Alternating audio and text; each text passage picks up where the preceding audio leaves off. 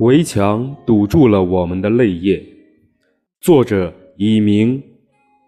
我们总是在寻找一个出口，是我们付出了那么多却得不到回报的出口。其实，我们给自己造了一重一重的围墙，好不容易找到出口了，却又奋不顾身的回头，选择继续煎熬，好像这样才是最好的出路。热爱翻滚成痛楚，怀念穿梭成难过。有时候想哭，却根本哭不出来。